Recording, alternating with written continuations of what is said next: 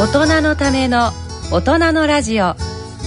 坪田和夫のドライアイは病気です。のコーナーです。このコーナーは慶應義塾大学医学部教授の坪田和夫さんにお話しいただきます。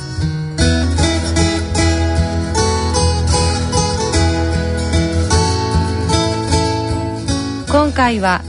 現代人は涙が減っている。ストレスでもドライアイ。と題してお送りします。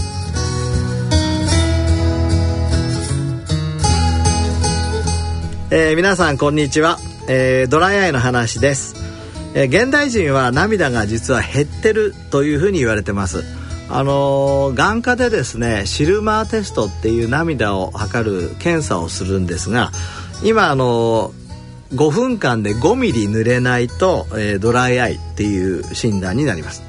ところがですね面白いことにこのシルマテストって見つけたっていうか発明されたのはあの100年前なんですよこれ。シルマーさんっていう人が作ったんですがその時の論文に書いてあるんですね、えー、シルマーテストやって15ミリ濡れなかったら異常ですと、えー、15ミリだったんですよその正常値が。で1930年になって15ミリで切ると全員がドライになっちゃうから10ミリにしましょうっていう提案がされたんですよね。で10ミリになった。最近10ミリで切っちゃうと本当にドライアイの人が増えちゃうので、えー、またいろんなドライアイの診断の基準からですね今5ミリが正常値になってきたんですが、えー、いかにこう涙というのが減ってるかっていうことが分かって、えー、分かると思います。で実はあの涙はそのようにですね本当に減ってる可能性があるんですがじゃあなんで現代人は、えー、涙が減ってんだろうかとこれ非常に面白いことで、まあ、はっきりとしたことは分かってないんですが一つはですね私たちが考えているのが、えー、交感神経と副交感神経の話なんですね。あのー、皆さんご存知のように、えー、リラックスして、えー、なんかニコニコしてる時はあの副交感神経が優位いわゆるお休みしてる時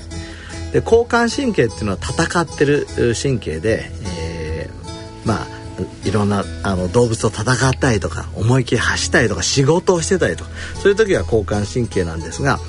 実は涙というのは副交感神経が、えー、優位になった時に出るというふうに考えられています。えー、詳しいあのお話はちょっと除きますけども実際副交感神経が活性化する時に出てくるですね神経分子が涙を活性することが分かってる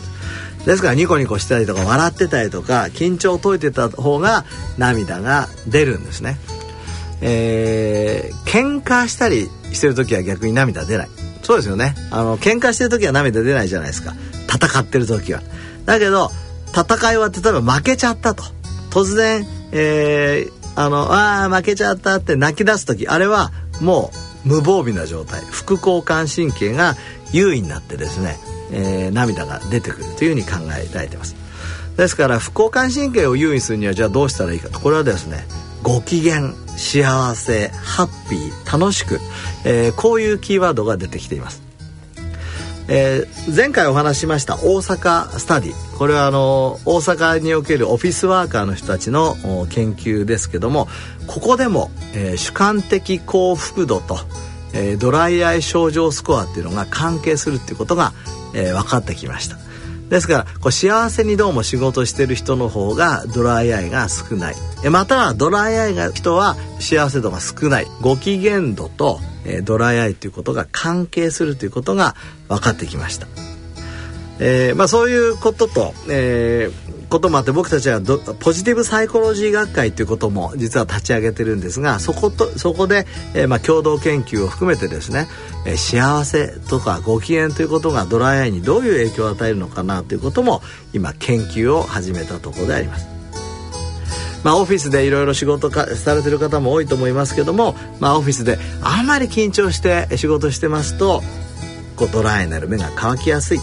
えーまあ、コンピューターやる時ですねコーンを詰めてるとやっぱりドライになりやすいということがありますから、えー、できればヘラヘラとですね別に締め切りなんかいいやと上司に怒られてもドライのが大事だぐらいの気持ちでやると本当にドライにとってはよくて涙も出てくるわけですね。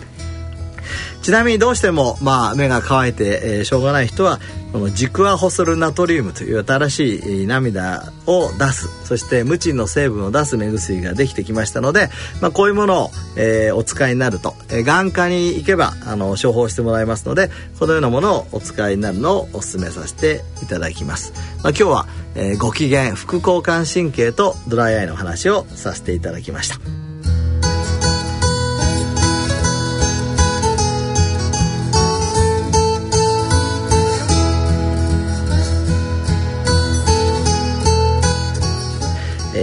テイクホームメッセージとしてはストレスをためないでご機嫌に仕事をしましょう。そして次回はあなたを取り巻く環境とドライアイこういう話題でお話をさせていただきます。